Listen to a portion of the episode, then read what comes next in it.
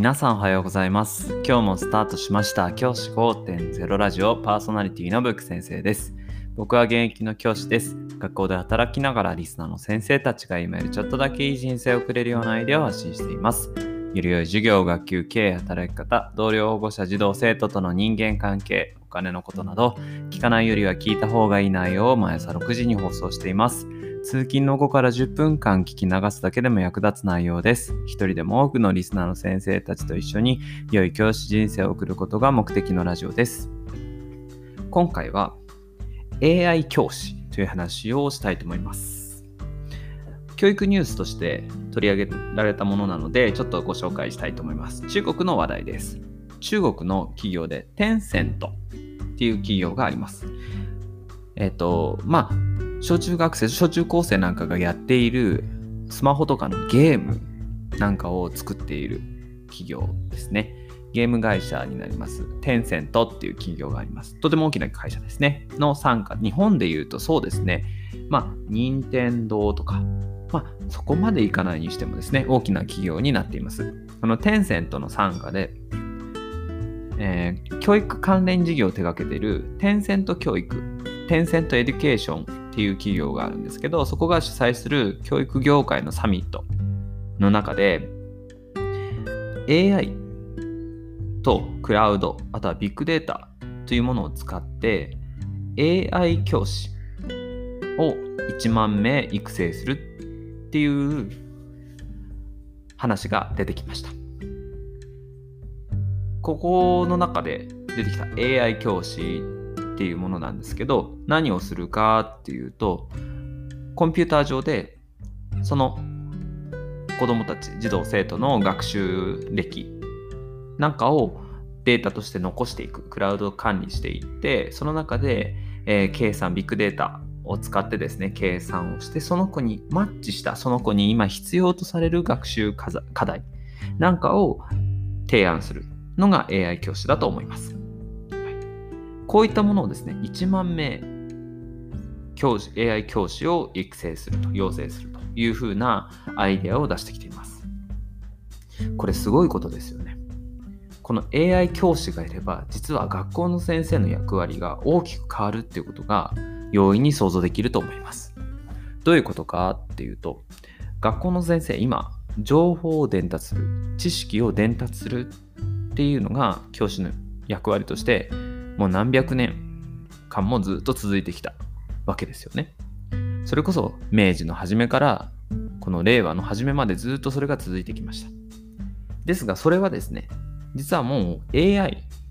もうコンピューター上でより良い場面を作ることができてしまうっていうことなんですよね。AI がその児童生徒に応じて適している今その状況で適している課題を提案するということが可能なわけです。このことってとても重要だと思いませんか？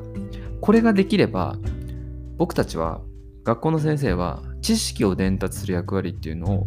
取られてしまうっていうふうに考えられるんです。でこれは例えば中国だけの話題だろうと。AI 教師なんて日本じゃできないよって思うかもしれませんが基本的にですねアメリカとか、今は中国はですね、時代の最先端、特に IT の関しては最先端を言っている国になります。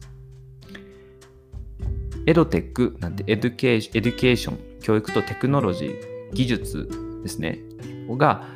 重なったエドテックなんかでは、もう中国っていうのはもう最先端を行っているというふうに言われています。そういった最先端のところで行われているものっていうのは必ず日本にも訪れます。そうなった時に、じゃあ僕たちはどのような役割を果たしていけばいいのかっていうふうに考えるべき時だと思います。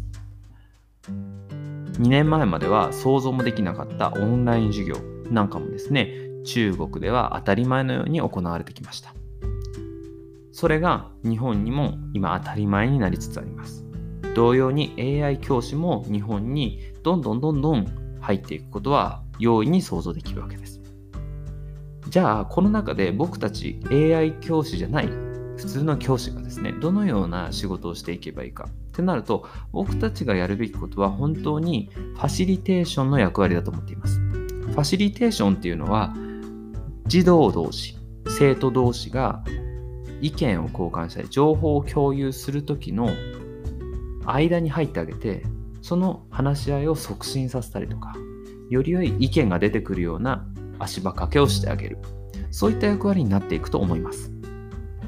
学校の先生は知識を教えるエデュケーターティーチャーではなくてファシリテーターになるということはこれからのトレンドだと思います。学校等で話し合い活動なんかが徐々に徐々に取り入れられてきていますよね。主体的対話的で深い学びなんていう言葉もトレンドワードになっています。この中で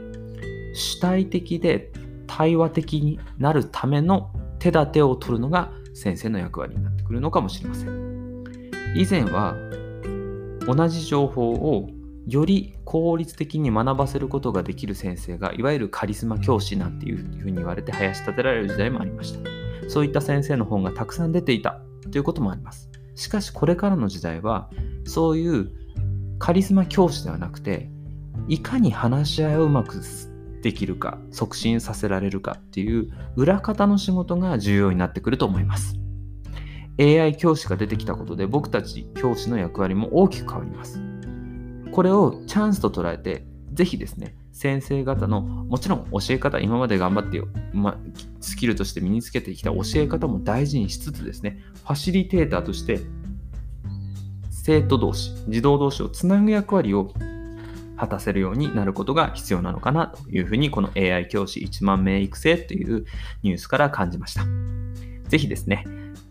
学校の先生の働き方というか、